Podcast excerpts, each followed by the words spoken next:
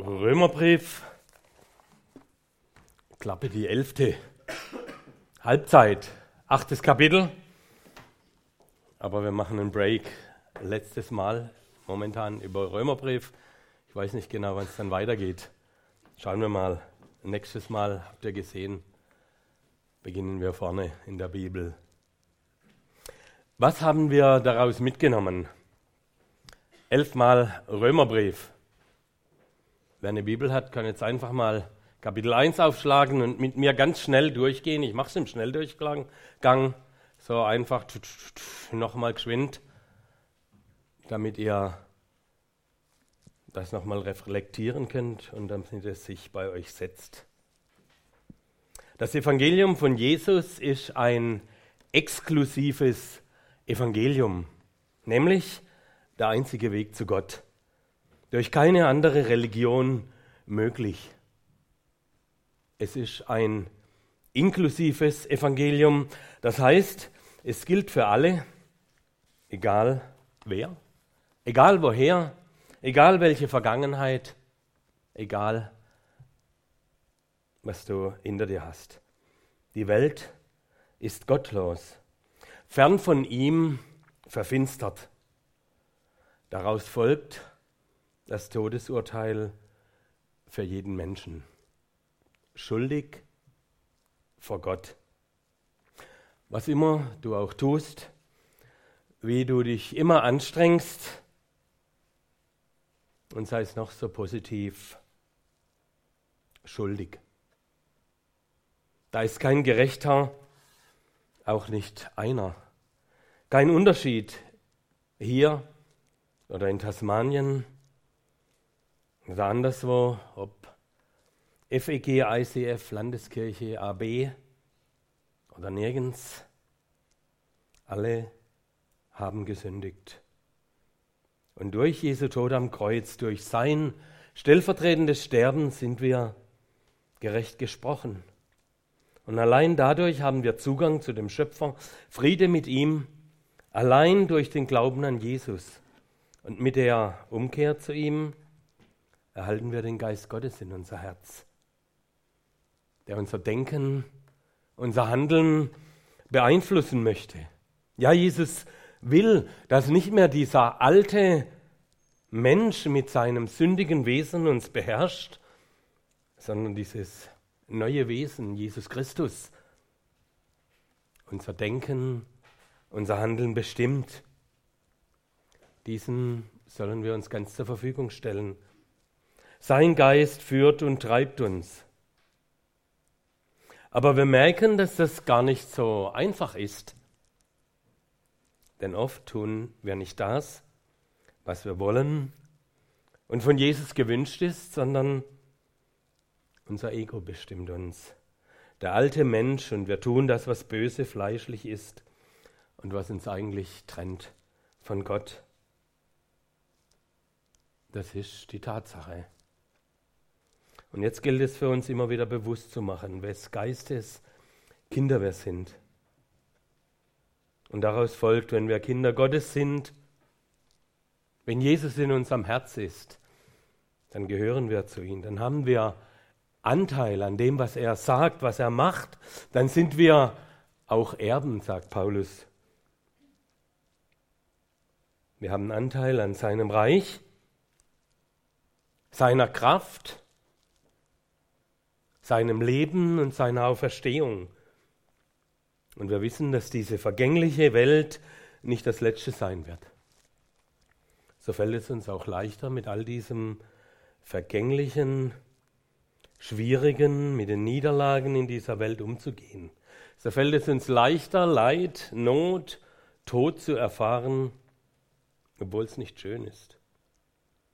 Weil wir wissen, dass die Leiden der jetzigen Zeit nicht sind in Bezug auf das, was uns als Gläubige bevorsteht. Herrlichkeit bei Gott und Jesus. Das war Römer 1 bis 8 im Schnelldurchlauf. Und jetzt am Ende dieses achten Kapitels setzt Paulus zum Triumph an. Und sagt, was können wir jetzt noch sagen, nachdem wir uns das alles vor Augen gestellt haben? Gott ist für uns. Ausrufezeichen. Wer kann uns da noch etwas anhaben? Ich habe zwei Schwerpunkte in unserem Abschnitt gefunden und die möchte ich euch vor Augen führen. Gott ist für uns. Wer kann dann gegen uns sein? Keine Gegner. Wer kann uns richten, uns verurteilen? Wenn Gott auf unserer Seite steht, Kannst du das fassen? Stimmt das? Was Paulus hier sagt? Und wir müssen eigentlich einen Satz vor Freude lassen, darum jubel ich dir zu. Oder wer so ein bisschen Fußball begeistert ist, mich fasziniert Freiburg und schaut den Trainer an, wenn ein Tor geschossen ist. Der rennt über den halben Platz, der ist begeistert, was seine Mannschaft da macht. Und darum jubel ich dir zu. Eigentlich nicht zu glauben. Gott für uns, wer kann dann gegen uns sein? Und ich weiß, dass wir daran zu knabbern haben, das nicht immer so kapieren können. Und deshalb möchte ich ein Beispiel bringen, das uns helfen soll, das zu kapieren, unseren Standort kennenzulernen. Ich habe eine alte Waage aus dem Keller ausgekramt, habe sie extra noch sauber gemacht vorher und möchte euch das deutlich machen. Da haben wir Gott, die höchste Autorität. Größere Majestät als diesen Gott gibt es nicht.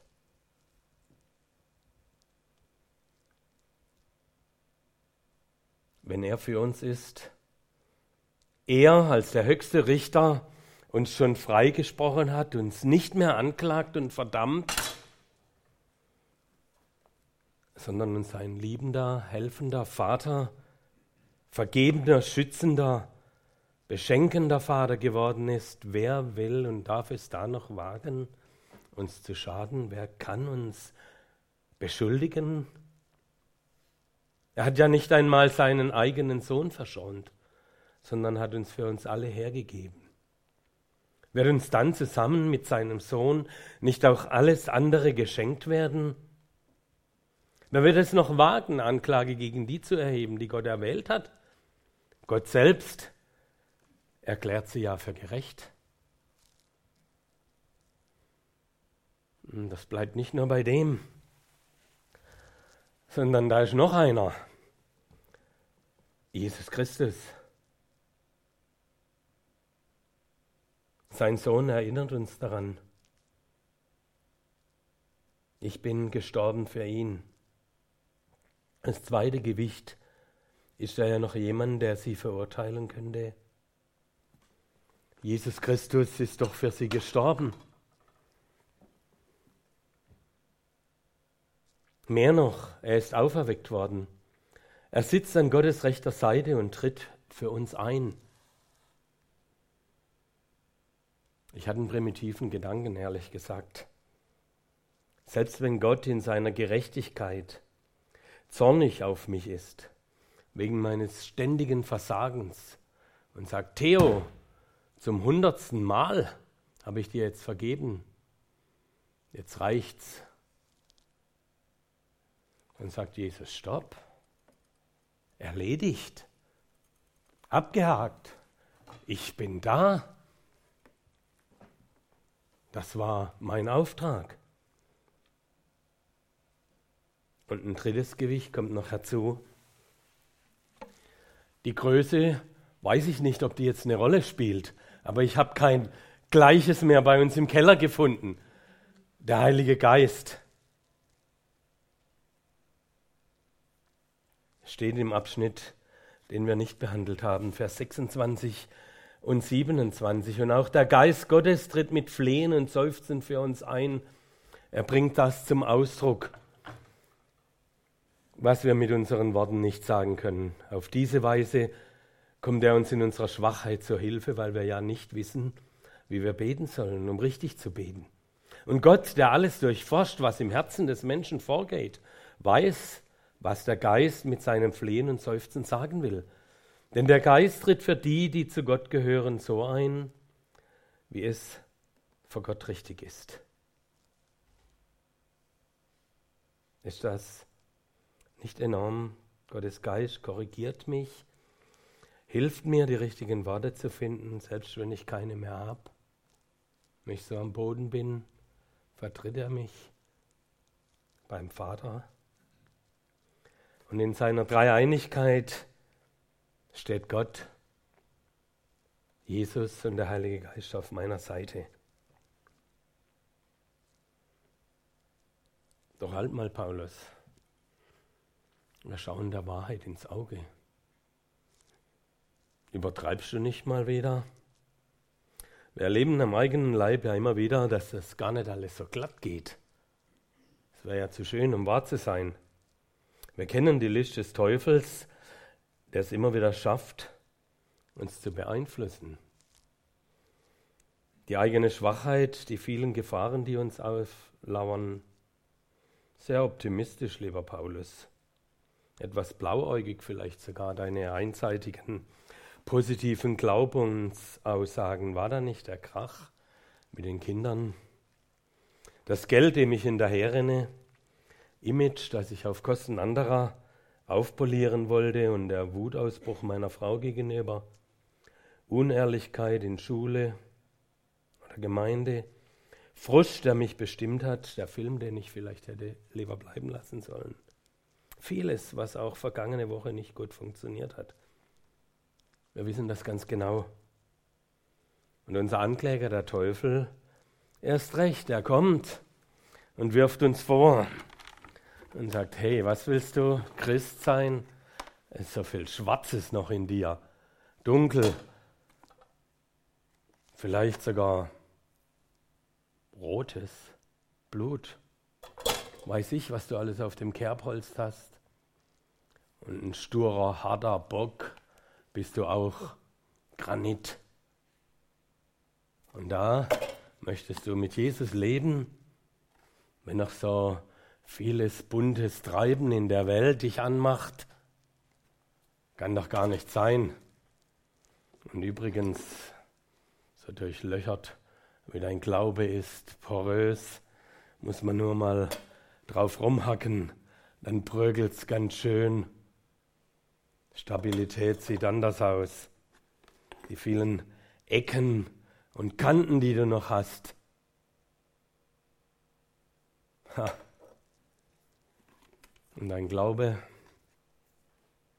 flach.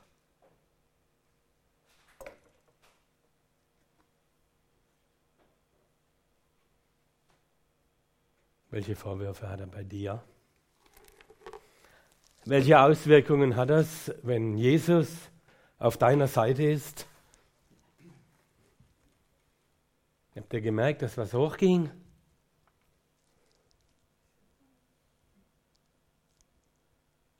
Gottes Wohlwollen und seine Hilfe ist ihm Christus gewiss, dem Paulus und auch uns. Und dieses Wohlwollen gründet sich nicht auf meine Leistung, mein Verhalten, meine Person, sondern allein auf das Geschehen am Kreuz. Durch Jesus sind wir gerecht. Und ja, gerade weil Paulus wie kein anderer die Heftigkeit der Anfechtungen, die Gegenwehr des Teufels, negative andere Umstände kennenlernte, stellt er sich kühn und vertrauensvoll auf diesen Felsen Jesus. Er blickt weder auf die Macht des Feindes, den Teufel, noch auf die eigene Armseligkeit und Unzulänglichkeit, sondern allein auf Gott. Hat mich erinnert, wie, pa wie Petrus auf dem Wasser ging. Wie lange konnte er auf dem Wasser gehen?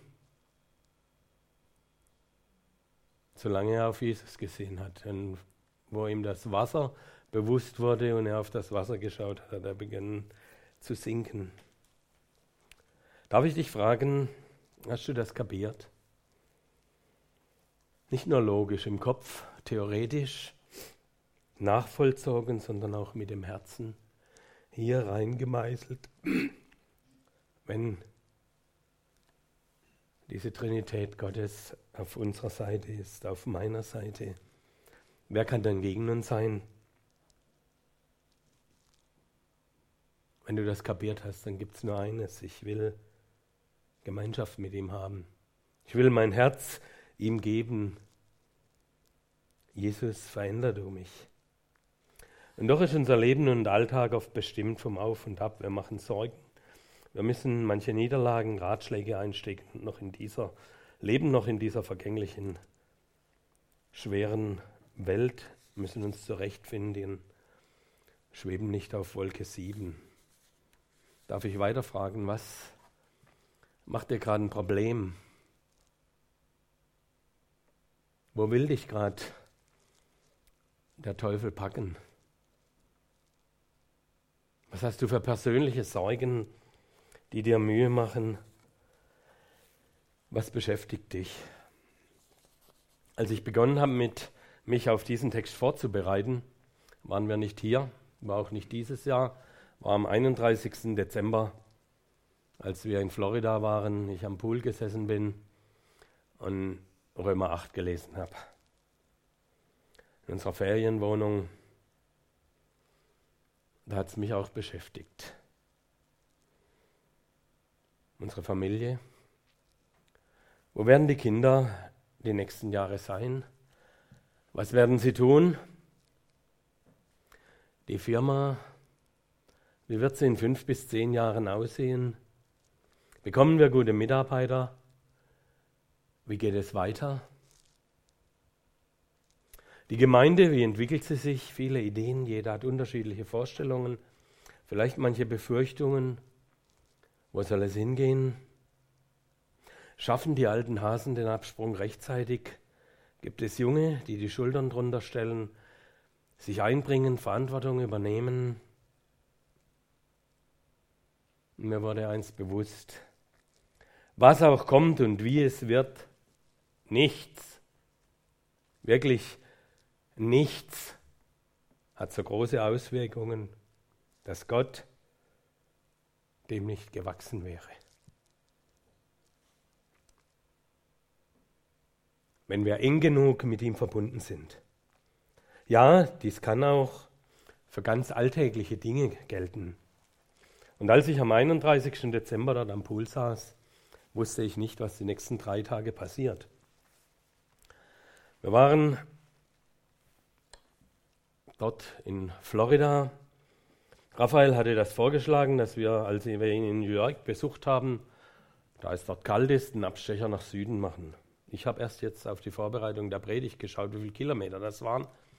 1850 eine Strecke. Wenn ich das vorher gewusst hätte, hätte ich gesagt, Raphael, du spinnst. Wir waren dort, haben es genossen, sind auf der Rückfahrt gewesen. Am 2. Januar war es abends 10 Uhr. Wir hatten die Kältewelle schon so ein bisschen gespürt, minus 10 Grad, 100 Kilometer von New York weg. Auf dem Highway auf einmal sagt Raphael, du, da ist eine rote Lampe. Batterielicht. Automechaniker unter uns. Lichtmaschine kaputt. 10 Uhr nachts. Jetzt mach das Licht aus, fahr weiter oder was, was, was soll ich tun? Ja, schau halt mal, wie weit es noch reicht. Kurz danach, Tankanzeige runter, Musik aus. Wow, jetzt wird's eng. Raphael, nächste Ausfahrt raus. Die kam zum Glück sofort nichts wie raus, noch an der Mautstelle bezahlt, gesagt, wir haben ein Problem, der weiter, weiter, weiter, freimachen, weiter, okay, raus, Industriegebiet, 10 Uhr nachts, 100 Kilometer von New York weg. Mir ging es kalt den Buckel runter, es war schon kalt. Was tun wir jetzt? Ich hatte uns schon im Auto übernachten sehen, wusste, in 24 Stunden geht der Flieger. Ja, da kannst nur noch du helfen. Ich habe gesagt, ich möchte beten. Wir haben gebetet, sind ausgestiegen, haben überlegt, was wir machen. Da kam immer wieder ein Truck, Riesenkern, raus, vorbeigefahren. Wir haben gewunken, hat ihn nicht interessiert, weiter. Dann haben wir weitergewunken, hat jemand mit dem Kleintransporter angehalten. Wir haben gefragt, ob er uns helfen könnte. Ja, er müsste eigentlich wieder weiter. Was denn sei? Hat er gesagt, Lichtmaschine kaputt. Ja, dann habe ich gesagt, ob er eine Idee hat. Ja, Abschleppwagen. Ja, wir haben auf dem Handy nicht mehr viel. Und was sollen wir jetzt tun? Ja, er kann den Abschleppwagen organisieren. Das Auto war ein Auto von Agora, die, also der Platz, wo Raphael vor einem, anderthalb Jahren war, ausgeliehen. Ja, wollen die, dass, wir das, dass das repariert wird und, und, und. Wir müssen das, das klären. Hat er gesagt, okay, ich gebe euch mein Handy. Eigentlich bin ich jetzt gar nicht unterwegs hier weil ich muss morgen früh um 5 Uhr wieder anfangen zu arbeiten. Ich arbeite von morgens bis mittags und habe meinen Chef gefragt, ob er einen Bus mir ausleihen würde, ein paar private Sachen zu erledigen. Ich möchte den Bus jetzt wieder an die Firma zurückbringen. Ausgerechnet an diesem Tag, zu dieser Uhrzeit. Dann hat er gesagt, wir machen folgendes, ihr klärt die Sachen, hier hast du das Handy zum Raphael, ich bin in 20 Minuten wieder hier mit meinem Auto. Ich tausche die Autos und dann komme ich wieder organisiere einen Abschleppdienst, hat ihn organisiert. Wir haben nochmals versucht, weil er gesagt hat, auf der Autobahn darf der Abschleppdienst, das ist Ausfahrt, darf der Abschleppdienst nicht äh, abholen. Wir sollen schauen, dass wir rauskommen. Ich habe gestartet, es ging gerade noch raus auf den Parkplatz Industriegebiet und dann war wieder fertig. 15 Minuten später kam der Abschleppwagen, hat das Auto aufgeladen, 20 Minuten später war der Mann da. Ich habe gesagt, hey, wir können bei 10 Grad minus nicht draußen bleiben, er soll warten. Dann war der Mann da, der hat organisiert, dass er uns dann mitnimmt, nee, in New York, hat organisiert, dass dort ein Taxi steht, wo er uns auslädt. Und wir waren nachts um 2 Uhr in New York. Spät, aber wir waren da in unseren eigenen Betten. Und noch mehr hat Gott uns beigebracht. Ich habe es vorhin gesagt, Carsten hat im Hauskreis, als ich das kurz erzählt hat, gefragt, hat der Mann Flügel gehabt? Denn er hat seinen Engeln befohlen, wenn es auch manchmal irdische sind, dass sie uns behüten, bewahren, für uns sorgen. Es ging weiter.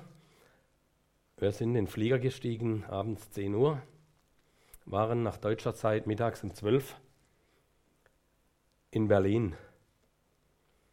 Der Flieger ging weiter dann von Berlin nach Frankfurt, 16 Uhr. 15 Uhr schickt uns Raphael ein WhatsApp. New Yorks Straßen weiß zugeschneit. Hat noch dazu geschrieben, nicht nur die Straßen sind zu, sondern auch der Flughafen. Es geht nichts mehr. Einen halben Tag später wären wir in New York festgesessen. Als wir in Deutschland angekommen waren, haben wir gehört, einen Tag vorher war Frankfurt geschlossen und Berlin wegen dem Sturm. Wisst ihr, wer diesen Flug geplant hat? Nicht Edeltaten, nicht Raphael, bin ich mir sicher. Ja, kann man noch mehr erwarten? Ist Gott für uns? Wer kann dann gegen uns sein? Wenn Gott auf unserer Seite steht, wer kann uns dann noch was anhaben? Heißt nicht immer, dass alles glatt gehen musste. Die Lichtmaschine musste bezahlt werden, repariert werden. Raphael musste nochmal dorthin, um das Auto holen. Und wenn ihr, wenn wir Fehler machen, dann müssen wir oft dafür gerade stehen. Auch das haben wir in New York gelernt. Als wir am 24. in Gottesdienst gingen, haben wir das Auto einfach so abgestellt. Als wir zurückkamen, Strafzettel, 115 Dollar. Das sind 90 bis 100 Euro. Mussten wir bezahlen. Also Raphael, hoffe ich, hat sie bezahlt. Ich möchte dich herausfordern, diesen Vers auch ganz persönlich zu nehmen. Mit Gott auf unserer Seite, auf deiner Seite.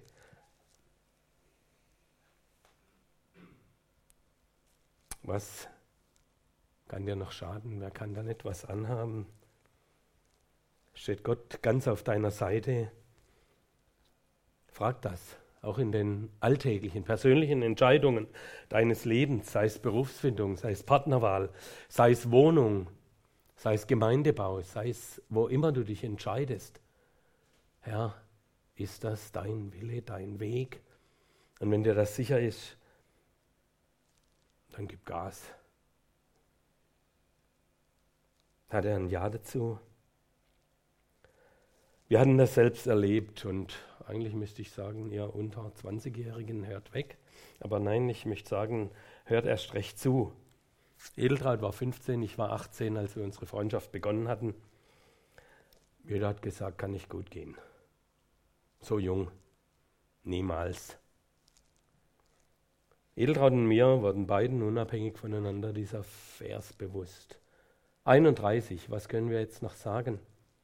Ist Gott für uns? Hm. Wer mag wieder uns sein? Und wir hatten sieben Jahre davon gezehrt, bis wir uns dann geheiratet hatten. Es war eine lange Strecke und trotzdem, wenn du dir sicher bist, dass Gott für deinen Weg ist, dann dürfen andere auch anderer Meinung sein. Aber prüf das, mach das fest und sag, Herr, ich will nicht irgendein Argument finden, weil mir das so Spaß macht. Ich brauche noch was. Ich möchte keine faulen Kompromisse eingehen, tun, was ich will, sondern das, was du willst, soll mir wichtig werden. Und das hatten wir auch mitbekommen, wo es um die Gemeinde ging. Als wir vor circa 30 Jahren begonnen haben, wenn Gott für uns ist, sich auf eine Idee, auf eine Seite stellt, zu deinen Gedanken, zu deinen Vorhaben steht und dann macht das aus. Ring mit ihm darum. Dann kann ich dir nur Mut machen. Dann geh. Wer kann dann gegen dich sein?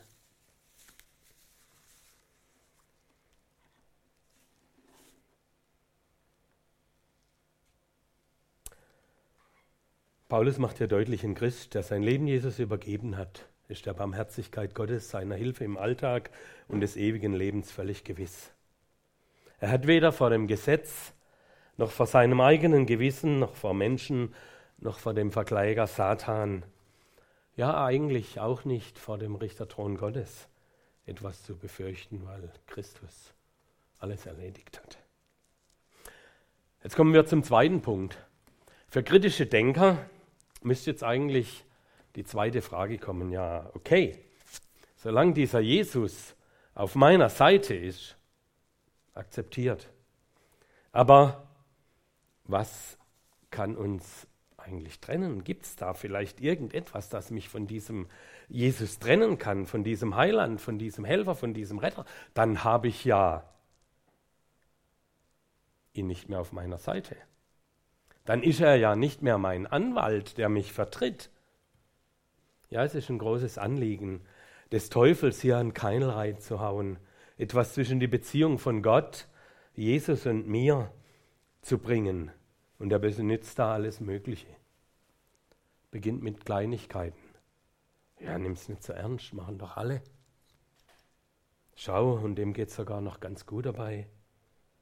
Oder erkenn deine schwachen Stellen Zorn, Hass, Eifersucht, Neid, all die Versuchungen. Er versucht es immer wieder hier, dich zu trennen von Jesus. Und ich möchte erinnern an die Predigt von Uwe Walter vom Helpsender, der gesagt hat, entscheide dich bewusst gegen die Sünde. Lass nicht zu und dann steh auf und mach den Knopf im Fernseher aus. Dann steh auf und sag Nein. Ich möchte das jetzt nicht. Dann geh hin, entschuldig dich und sagt, sorry, das war verkehrt.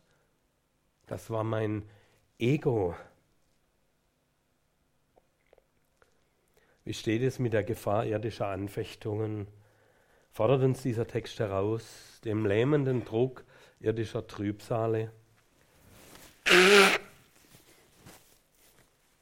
Muss ich mich nicht mehr fürchten vor dem, was mich hier bedrängt, wenn Menschen mir was antun, wo ich in Mitleidenschaft gezogen werden könnte, werde ich vielleicht resignieren, kapitulieren. Ja, es sind ganz herausfordernde Dinge, die kommen können, weil der Teufel umhergeht wie ein brüllender Löwe. Und der Fässer sagt, nicht mit Fleisch und Blut haben wir zu kämpfen. Und dann schreibt uns auch da Paulus, was wir, an was wir uns halten sollen, auf was es ankommt. Ja, und Paulus kennt auch all diese Situationen, diese Punkte, die es uns das Leben schwer machen und uns nach unten ziehen. Aber was kann uns noch von Christus und seiner Liebe trennen? fragt er. Trübsal, Not, negative Erfahrungen, schwierige Situationen, Angst vor dem Versagen, Zukunftsangst, Angst schlecht dazustehen, Verfolgung um des Glaubens willen, wie viele Christen müssen da durch, manchmal bewusst aufgefordert werden, Gott abzusagen, Hunger, Entbehrungen, Blöße, Todesgefahr, Schwert, Henkerbeil, ja, dieser gewaltsame Tod, oft Dinge, die wir nicht erleben müssen, aber viele Schicksalsschläge, die Christen erdulden müssen. Vielleicht blüht dem einen oder anderen das eine oder andere auch von uns. Gott möchte uns darauf vorbereiten. Deshalb macht Paulus uns Mut und fährt noch weiter. Ja, er ist zuversichtlich. Selbst in solchen Situationen, sagt er, mit all dem müssen wir rechnen. Denn es heißt in der Schrift, deinetwegen sind wir ständig vom Tod bedroht. Man behandelt uns wie Schafe, die zum Schlachten bestimmt sind. Jetzt kommt es und doch, in allem tragen wir einen überwältigenden Sieg davon, durch den, der uns so sehr geliebt hat. Selbst in solchen Situationen halten wir stand, überwinden die Anfechtungen. Wodurch? Aus eigener Kraft? Nee, gerade eben nicht durch den, der uns geliebt hat. Als einer, in dem Christus lebt, in dem er wirkt und auch siegen will, sollen wir aufhören, aus eigener Kraft siegen zu wollen. Ich darf teilhaben an dem vollbrachten Sieg. Er hilft. Gibt es denn irgendwas, was dich und mich von Jesus trennen kann? Und ich möchte uns ein weiteres Beispiel geben.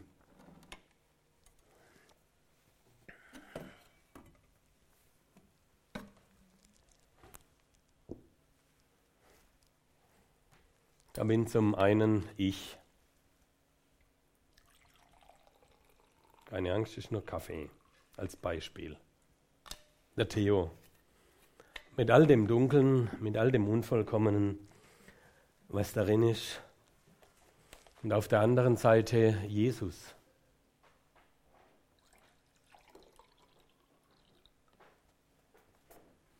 Und dieser Jesus darf in mein Herz. Dieser Jesus möchte mich bestimmen. Und was ihr seht, Der Kaffee wird heller. Mein Leben bekommt andere Züge. Es verändert mich. Und je mehr ich in der Bibel lese, je mehr ich mit Jesus kommuniziere, desto mehr kann er Raum nehmen in mir, kann Gestalt annehmen, desto mehr werden seine Wünsche, seine Gedanken auch meine. Eins ist sicher, wir werden es nicht schaffen, dass hier richtig weiß wird auf unserer Welt hier, in unserem Leben. Aber ihm ähnlicher dürfen wir werden. Jetzt brauche ich einen Freiwilligen. Wer will versuchen, das zu trennen? Ich habe noch Hilfswerkzeuge. Ich habe eine Schere vielleicht, ein Hammer, eine Beißzange. Vielleicht gibt es auch zwei Gläser. Dann kann jemand probieren, das zu trennen. Ich weiß, jetzt kommen die Chemiker unter euch, die sagen, hä, hä, geht. Hat vorhin auch jemand gesagt. Dann hat ein anderer gesagt, aber dann habe ich nur, ich bin in Chemie ganz schlecht. Dann habe ich nur unterschiedliche Bestandteile. Ja? Ich weiß nicht, ich möchte mich mit den Chemikern nicht streiten. Möchte es nur plastisch darstellen. Versuch es zu trennen. Wenn Jesus in deinem Herzen drin ist, nichts kann dich trennen. Diese Beziehung Diese innige Freundschaft, diese Gemeinschaft mit Jesus kann durch nichts getrennt werden. Eigentlich nicht vorstellbar. Und doch lehrt es uns Paulus so, und viele leidenden Christen, viele auf dem Sterbebett liegenden Menschen, viele durch Anfechtung und Not gehende Gläubigen können es bezeugen, nichts kann mich von ihm trennen. Diese Not, die Schwierigkeit hat mich enger mit ihm verbunden, näher zu ihm gebracht. Deshalb, und jetzt zieht Paulus nochmal alle Register, deshalb triumphiert er noch einmal und erwähnt jetzt die am Horizont stehenden Gefahrenquellen, die uns oft so Mühe machen und triumphiert und sagt, deshalb, weil Jesus in mir wohnt, kann weder Tod noch Leben. Sei es plötzlich oder ein unwürdiges, langes Siechtum, können keine Engel, kann Satans Gefolge können keine Dämonen die Christen mit Fäusten schlagen, keine Gewalt, keine irdische, keine politische, auch nicht ideologische, teuflische Mächte mich von dieser Liebe trennen. Weder Nöte, negative Situationen deiner Gegenwart, auch nicht das, was kommt. Nicht hohes oder tiefes, nicht Freud oder Leid, Erfolg oder Misserfolg. Nichts kann uns von Gottes Liebe trennen. Und ich möchte dir zurufen, egal ob du mit deinem Leben klarkommst, ob du haderst, ob du sagst, Herr, das ist zu viel, du zweifelst oder mutig vorangehst, was auch immer. Jesus streckt die Hand aus. Er sagt, komm her zu mir. Kommt alle zu mir, die ihr mühselig und beladen seid, die ihr unter eurer Last leidet, die ihr den Eindruck habt, ihr werdet zerdrückt. Ich will euch erquicken und dann darf nochmal ein Schluck rein. Nimm das. Jesus in dir möchte zum Zug kommen. Und er sagt in Johannes 10, 27, Vers, äh, Vers 27 bis 30, meine Schafe hören meine Stimme. Ich kenne sie und sie folgen mir. Und ich gebe ihnen das ewige Leben und sie werden nimmermehr umkommen. Und niemand wird sie aus meiner Hand reißen. Mein Vater, der sie mir gegeben hat, ist größer als alles und niemand kann sie aus der Hand des Vaters reißen. Ich und der Vater sind eins. Ich möchte schließen mit Psalm 73. Dennoch bleibe ich stets an dir, denn du hältst mich bei meiner rechten Hand. Du leidest mich nach deinem Rat und nimmst mich am Ende mit Ehren an. Wenn ich nur dich habe, so frage ich nichts nach Himmel und Erde. Wenn wir gleich Leib und Seele verschmachtet, so bist du doch Gott, allzeit meines Herzens Trost und mein Teil. Amen.